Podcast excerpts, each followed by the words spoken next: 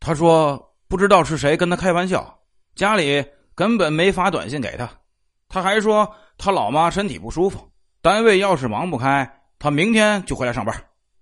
值班员不耐烦的说道，起身翻找身边的快递单子。老魏跟洋洋对视一眼，他回来立刻通知我们，还有我们来过的事情，不要对他提起。你当我三岁小孩啊？值班员随手把快递单子重重的丢在办公桌上，埋头工作。老魏朝洋洋使了个眼色，相继走出快递站。师傅，回警局还是回警局？老魏说完，钻进警车，洋洋发动车子回到警局。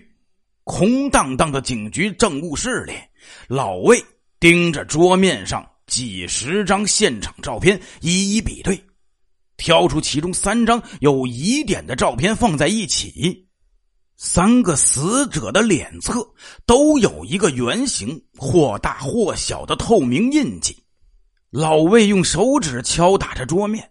洋洋捧着三部手机走到老魏的身边，师傅，三部手机的微信上都有同一个账号，但是没有聊天记录。洋洋排列开三部手机，指着微信上名字不同、头像却是同一个暗黑色的动漫人物的背影。你认为不是巧合？老魏故作质疑的问道。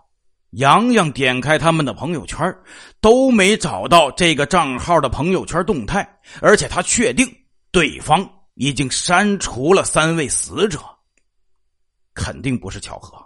给我一点时间，我试试恢复聊天记录。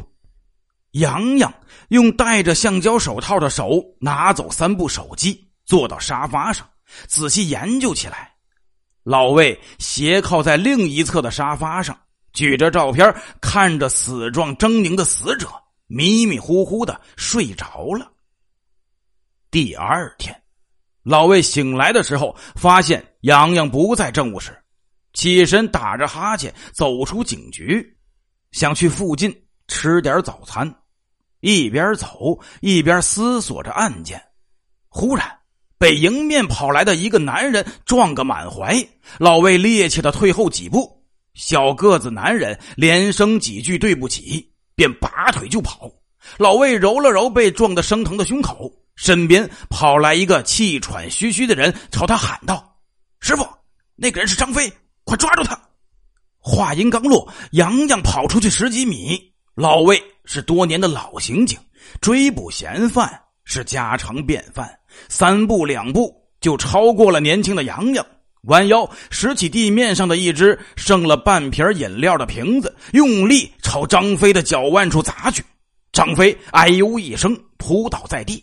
洋洋一个跳跃，单膝压在张飞的后背上，对着师傅翘起大拇指，手腕上还悬挂着一只装着小笼包的塑料袋。两个人押着张飞回到警局准备审讯。洋洋摊开包子袋子。师傅，先吃饭吧。看来案子要告破了。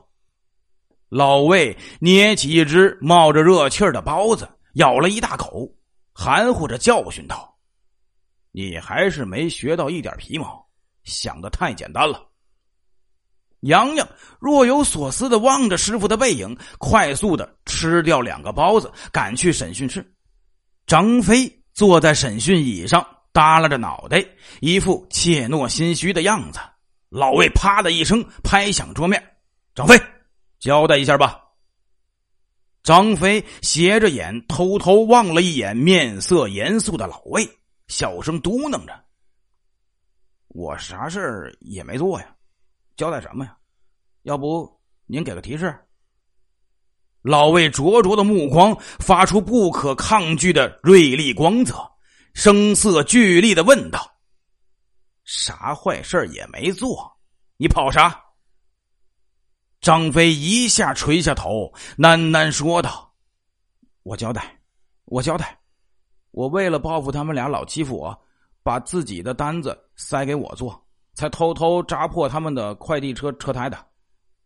我怕单位知道了会处罚我，就谎称家里让我回去相亲，其实是在附近找了个送外卖的活先干着。原本打算单位要是知道了我辞职，也不至于失业。谁知道昨晚单位给我打电话让我回去上班。我想既然没被发现，送完今早的外卖就回去上班。没想到被你们抓了。洋洋跟老魏对视一眼，洋洋起身走出审讯室，拨打了快递站的电话。片刻功夫，回到审讯室，对老魏点点头。老魏靠在椅子上，从衣兜里拿出香烟，刚想塞进嘴巴，看见张飞眼巴巴的盯着自己手里的香烟，随手丢了一支过去。杨洋走到张飞跟前，帮他点燃香烟。张飞憨厚的连声道谢，贪婪的吸着香烟，嘴里还不断的嘟囔着：“好烟啊，就是好抽，可惜太贵。”嘿嘿。老魏看着张飞忠厚朴实的模样，沉声问道：“本月十四号，你送过三件快递，上面没有发件人的信息，你还记得吧？”“我记得，我送件的时候发现多了三件，以为是经常欺负我的那两个人故意塞给我的，所以才扎了他们的车胎。可是后来我问我们的接单员，他说没接过那三个件我就纳闷了，不是我们站的，那是谁放我快递车上的？张飞的话说的很诚恳。老魏朝杨洋挥了挥手，自己走出审讯室。杨洋拉起张飞：“你可以回去了，有事儿我们会再找你。”张飞眨了眨眼睛，满脑子浆糊的走出警局。老魏陷进沙发里，闭上双眼。杨洋从办公桌上。拿起物证袋，坐到他身边。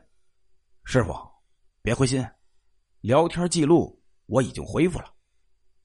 老魏缓缓张开眼睛，抬起手，把手里的空烟盒朝他丢了过去。你师傅什么时候回过心？快说说聊天内容。三个人的聊天记录大体一致，对方似乎是一个微商。专门推荐一款叫“救赎”的新型面膜，但是通过记录我发现，他选择客户的条件要求很高，符合条件的免费试用，不符合的花多少钱他不卖。哼，有意思。老魏对微商变相的直销方式引起了极大的兴趣，说说看，什么条件？客户必须是女性。而且是从未做过伤害别人的事情，对美容产品有独特的鉴赏能力，敢于尝试，并且有信心成为万众瞩目的焦点。缺乏自信者不符合适用条件。洋洋认真的复述了微商的适用条件。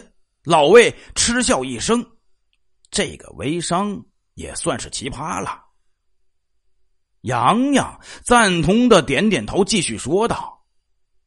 他们三个都符合条件，得到了一次试用的机会。对方要求他们在收到面膜的第一时间内即刻使用，因为这款面膜是新研发产品，有时间上的限制，属于保鲜产品。洋洋说完，老魏再次陷进沙发里，长长的舒了一口气。案件有眉目了，这些聊天记录是重大发现，三个死者之间。终于有了关联，杀人工具就是救赎面膜，立刻查查对方的来路。是师傅，我现在就去。洋洋收起物证袋，匆匆离开警局。老魏重新坐回沙发，盯着案发现场的照片和面膜包装袋沉思。微商，面膜，丢失的人皮脸，死亡原因。老魏的脸上。呈现出欣慰的笑容，看来案子侦破指日可待。洋洋很快折返回来，从营业厅查到了微信绑定手机号码的主人注册信息，通过户籍筛查，最终确认韩志远，男，四十七岁，已婚。更重要的是，他是某家化妆品研发公司的研发员。